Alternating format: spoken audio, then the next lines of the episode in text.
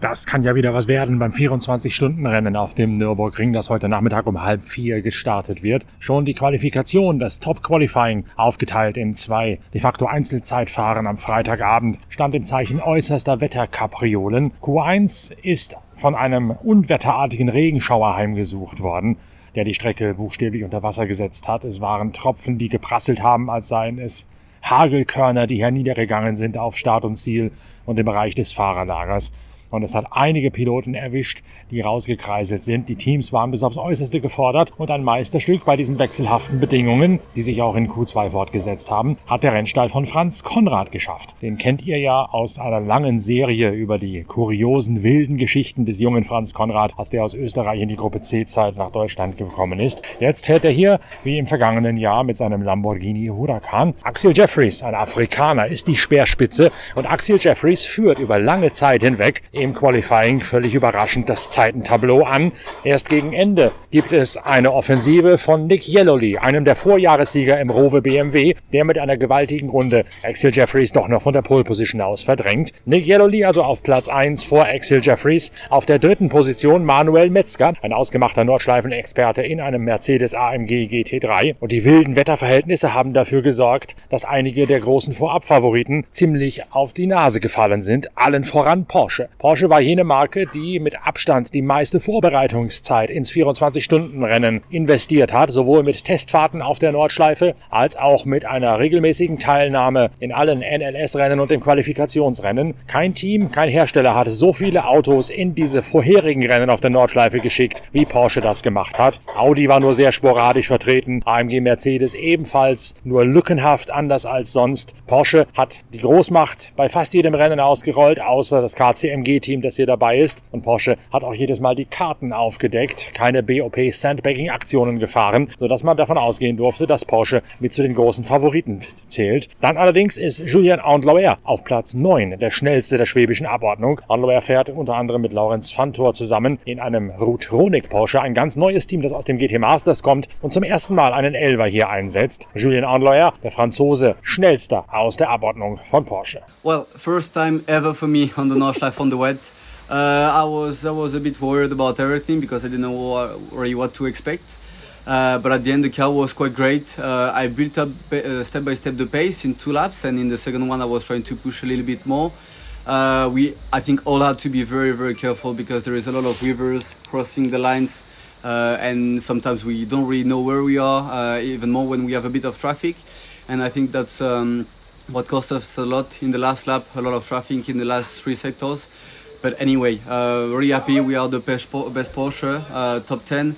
So yeah, let's see what we can do uh, during the race. But we look really looking forward already. Ein turbulentes Training erlebte Kevin Estre, der lange Zeit aussah, als könne er auch ganz vorne mit reinfahren mit seinem Grello, dem Mantai Porsche. Doch letztlich hat sogar noch ein Abflug dafür gesorgt, dass Estre einen Leitplankenkuss gehabt hat im strömenden Regen. Für Estre auf Platz 11. Eine ernüchternde Bilanz. Yeah, uh, tough qualifying for us. Um, the first lap was not ideal. I, I caught up an Audi. I had to overtake him. Uh, quite a lot of aquaplaning, difficult visibility. Uh, second lap was getting better, but uh, they had a mistake in Adenauer Forst and uh, I went off and touched slightly the barrier. Uh, nothing major, nothing crazy, but uh, yeah.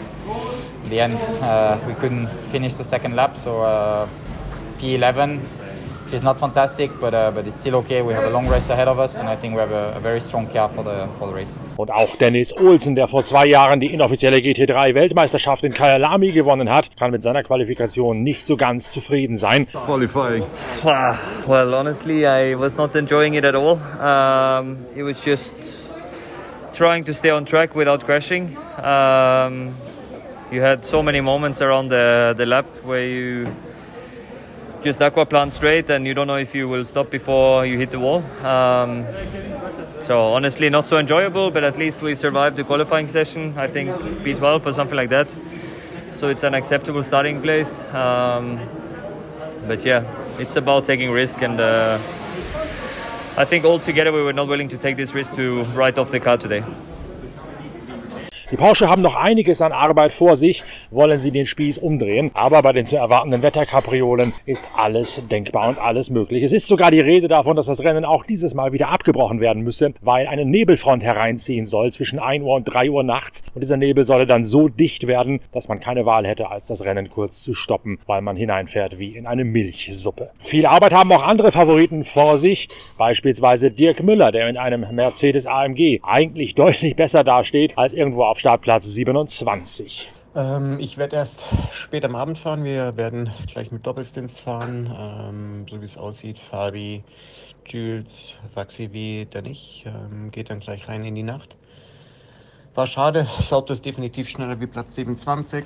Ähm, Matt hat sich eigentlich wohl gefühlt und ähm, ja, hat es nicht richtig äh, umsetzen können. Dann auf die eine Runde. Ähm, Strecke war auch relativ schwierig zu dem Zeitpunkt. Natürlich dann ähm, Rundenzeiten deutlich schneller für die eine Runde ohne Verkehr. Und die zweite Runde ähm, mit dem mehr Regen dann auf der Scheibe hat er dann ähm, auch nicht mehr mehr riskiert.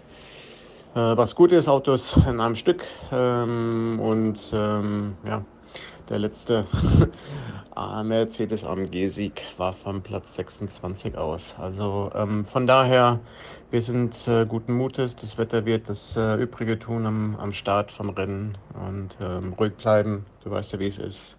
Morgen müssen wir dabei sein in den letzten Stunden und äh, dann um den Sieg kämpfen.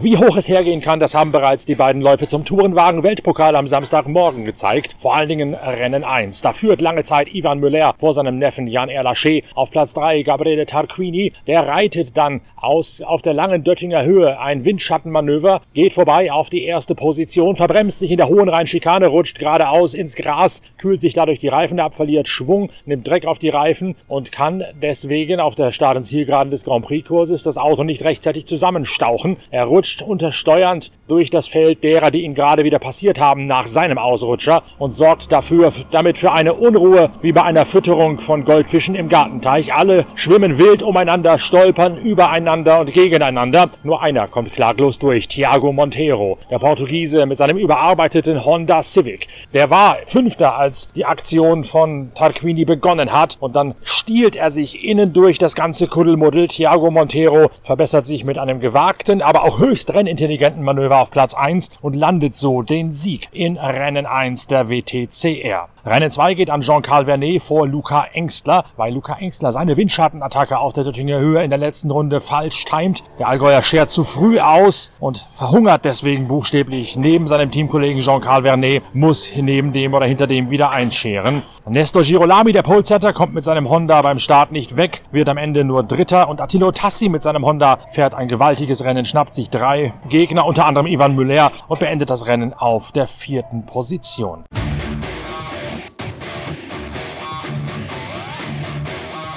Als nächstes steht das Warm-up des 24-Stunden-Rennens auf dem Programm bei immer noch nebligen, diesigen Verhältnissen über der Eifel. Es ist bitterkalt geworden mittlerweile. Die Sonne, die Schwüle, die uns Donnerstag und Freitag begleitet hat, ist weggepustet worden von dem Unwetter gestern Abend. Fürs Rennen ist zunächst einmal ein trockener Start vorhergesagt, aber es bleibt bei einer wechselhaft schwankenden Wettervorhersage mit der Möglichkeit von Nebel in der Nacht hinein. Wir bringen euch während des 24-Stunden-Rennens regelmäßig Updates mit O-Tönen aus dem Fahrerlager mit einem Fokus sowohl auf die die Gesamtsiegerklasse natürlich, als auch auf die TCR-Kategorie, wie wir es im vergangenen Jahr schon gemacht haben, weil dort auch ein gewaltiger Zweikampf tobt zwischen zwei Hyundai Elantra und einem Honda Civic Type A. Das Honda-Team von Dominik Fugel strebt dabei den Hattrick an, den dritten Sieg in Folge. Allerdings muss der Titelverteidiger aus der zweiten Startgruppe vom allerletzten Platz losfahren, weil Cedric Totz mit einem Vergehen gebüßt worden ist. Er ist in einer Code 60-Zone, also einer tempoberuhigten Zone, mit der 67 statt 60 geblitzt worden und zur Strafe muss er sich